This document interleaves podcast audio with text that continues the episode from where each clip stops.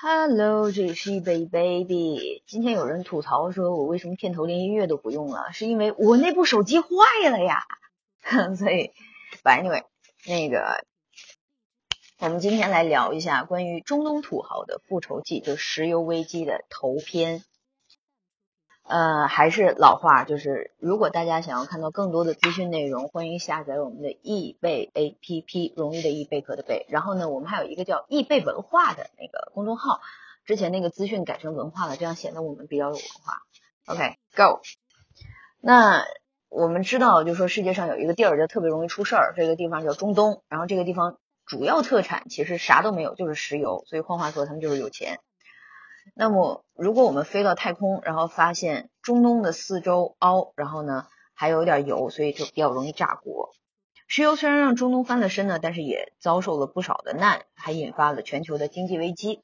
那想了解这一部分是怎么发生的，我们先要从地理、历史等角度深挖一下这个内容啊。先说一下中东的油史，中东的地理位置在亚非欧三大洲之间，卡着这个神奇的土地，它就叫中东。那么为什么要叫中东呢？我们要问问欧洲人。欧洲人，最近我在看那个张彩玲的视频，所以口音可能有点东北话。欧洲人这边呢，虽然地盘不大，但梦想大，老是想扩张排面，所以呢，一路向东就飙到了亚洲。结果亚洲太大呢，山路十八弯，然后秒变路痴，所以呢，为了搞清楚定位，然后呢，根据不同的地区离自己的远近，就画了三个圈儿，叫近东、中东还有远东。所以中东的名字就是这么来的。那么我们来说一下三东里面的明星国家，让大家心里面有一个数。欧洲呢，近东就是欧土耳其，那么中东就是伊朗，远东就是中国。后来欧洲人嫌麻烦，就把近东和中东给合并了，统一都叫中东。所以扯到这儿，我们就要搞明白一件事，就是中东是一片土地，而不是一个国家。通常人们认为的中东呢，有二十三个国家。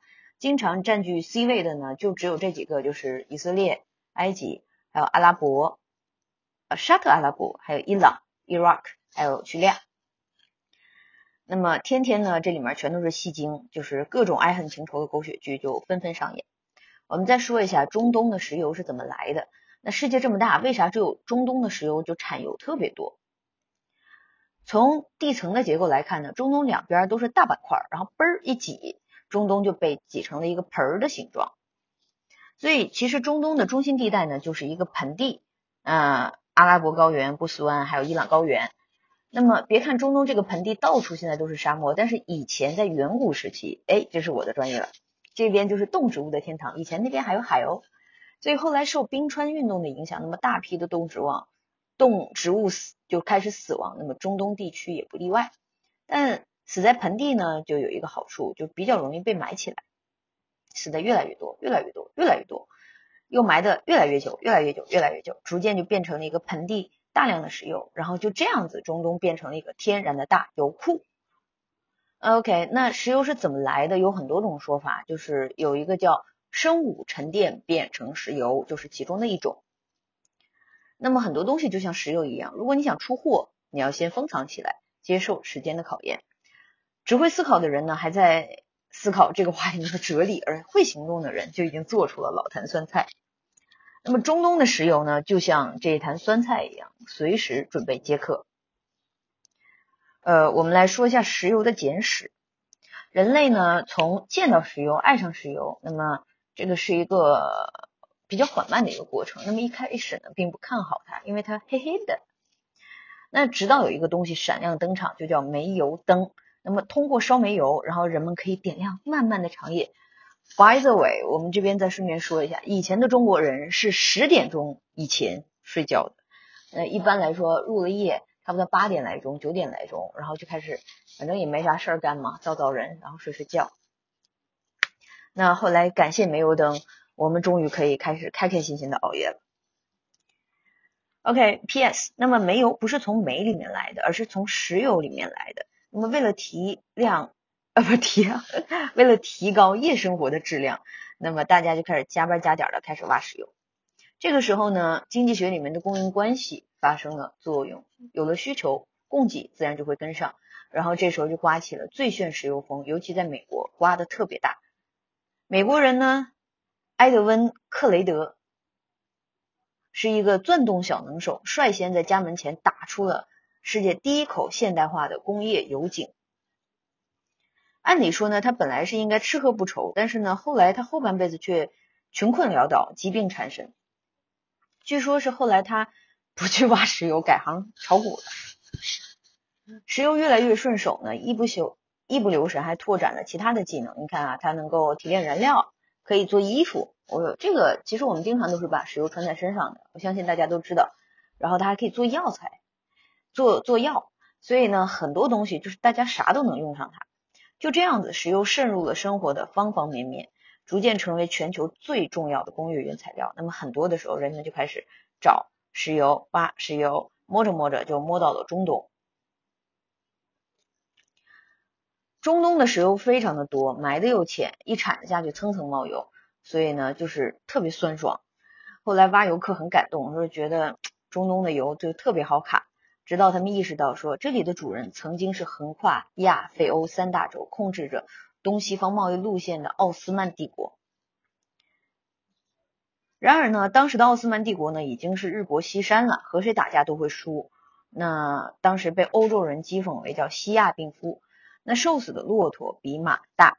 虽然挖油客呢整天盯着中东这一块地儿呢，但是大家不好对中东的石油做太出格的事儿。然而不知道是帽子太厚还是什么原因吧，反正奥斯曼帝国脑袋一热就加入了一战，结果完败，分裂成了很多很小的国家。好好的大户型呢就变成了群租房，房东呢由一个大病夫换成了一群小病夫，那么就大家都来卡吧。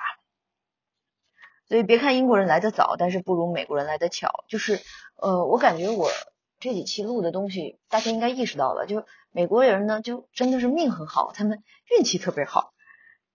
就为了油呢，当时两国还争了起来。就这样争下去也没有办法，所以大家就搁置争议，说共同开发，在中东画了一个小圈儿，平分里面的石油。那当时中东地区的石油瓜分，不同势力的约定，那么这个就叫做红线协定。虽然画圈是一个解决方法，但是呢。发现说一件事儿只有画圈才能解决呢，其实这个事儿就一般来说比较严重了。所以红线协定既然圈呃，它既圈住了中东的石油，也圈住了中东各国的一个自由。那么二战结束之后，很多的国家开始独立，呃，各国也想说翻身农奴把歌唱，但是西方世界呢却赖着不走。原来干完仗之后呢，欧洲大陆到处都是废墟，各国都指着说，哎，我弄点石油来搞建设。中东的产油国呢，这下总算看明白了，就无论是英国人还是美国人，他归根结底他不是自己人嘛。所以为了大家以后的这个长治久安、共同利益，人们中东中东石油就组了一个团儿，这就是欧佩克 （OPEC）。